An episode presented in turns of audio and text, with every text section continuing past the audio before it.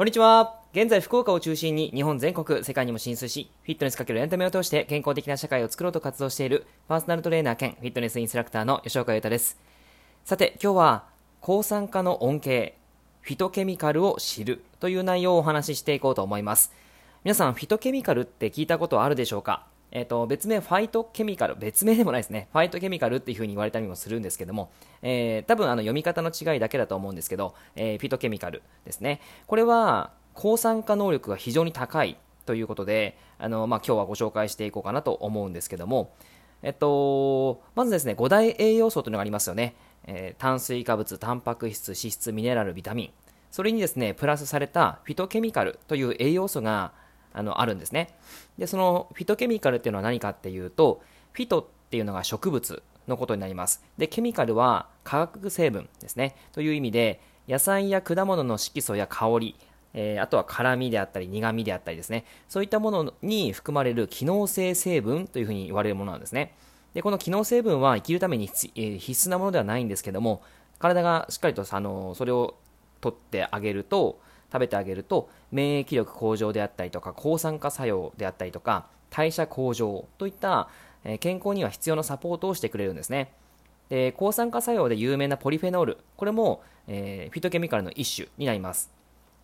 フィトメ、えー、フィトケミカルには特に色素成分が多いんですね。で野菜や果物とかあの色で判別されるんですけども、まあ、その色で判別することによって、まあ、効率的にこの色はあの、まあ、こういう効果がありますよっていうものがあるんですね。で、どんな食品があるのっていうふうに聞かれると、まあ、たくさんあるので、えー、なかなかちょっと一概に言えないんですが、あの、実は僕のブログの方でですね、その表をアップしてます。えー、そのブログをですね、えっ、ー、と、リンクの方から見れますので、えー、よかったらそっちから、そちらから、このフィトケミカルのブログを見ていただきたいんですけども、例えばですね、え緑といえば、どんなものを想像しますか？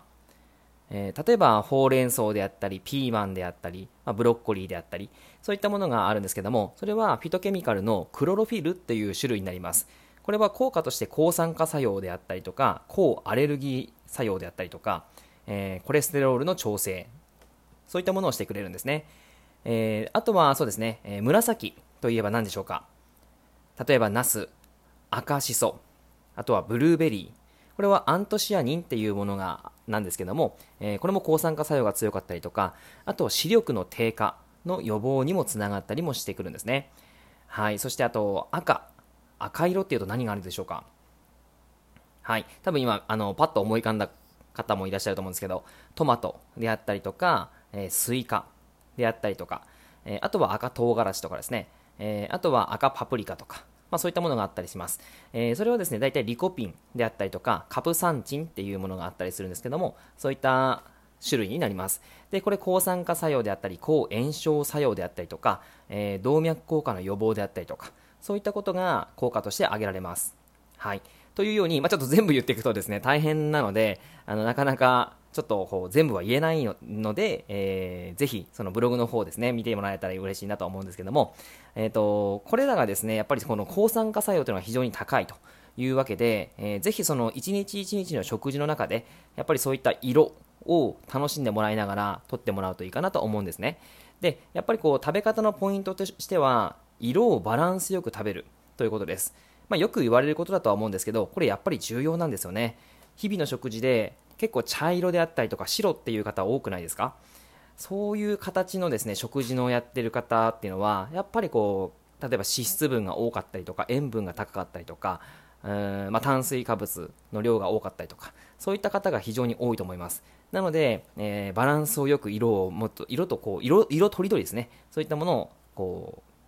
食卓の中に並べてほしいなというところです。はい。そしてあとは1日ですね、えー、56品目。のフィトケミカルを取り入れてもらうといいです。まあ、大体その、ちょっとこう、そうですね、個人差はやっぱりあるんですけど、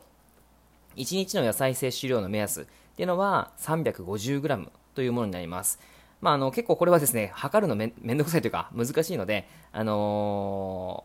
ー、うん、あんまりこう気にせずやってほしいんですけども、基本的にやっぱりその5、6品目のフィトケミカル、野菜を取ってもらうとか、えーまあ、さっきあの、ちょっと最初の方に言った、え、ー、と、ポリフェノールですね。え、ー、と、例えばそうですね、ワインであったりとか、あの、まあ、72%、80%以上のチョコレートの方がやっぱり一番いいんですけど、えー、まあ、72%ぐらいの、チョコレートであったりとか、まあ、そういったのにも入ってますし、あとコーヒーのにも入ってますよね。はい、そういったものを取ってもらったりとかするといいかなと思います。はい。まあ、あの、フィトケミカル非常にですね、えー、抗酸化能力が高いので、えー、体の老化、いわゆる体内のサビに対して非常にいい成分になります。ぜひ、一日一日の中で、えー、摂取してみてください。はい。では今日は以上です。聞いていただいてありがとうございました。ではではまた。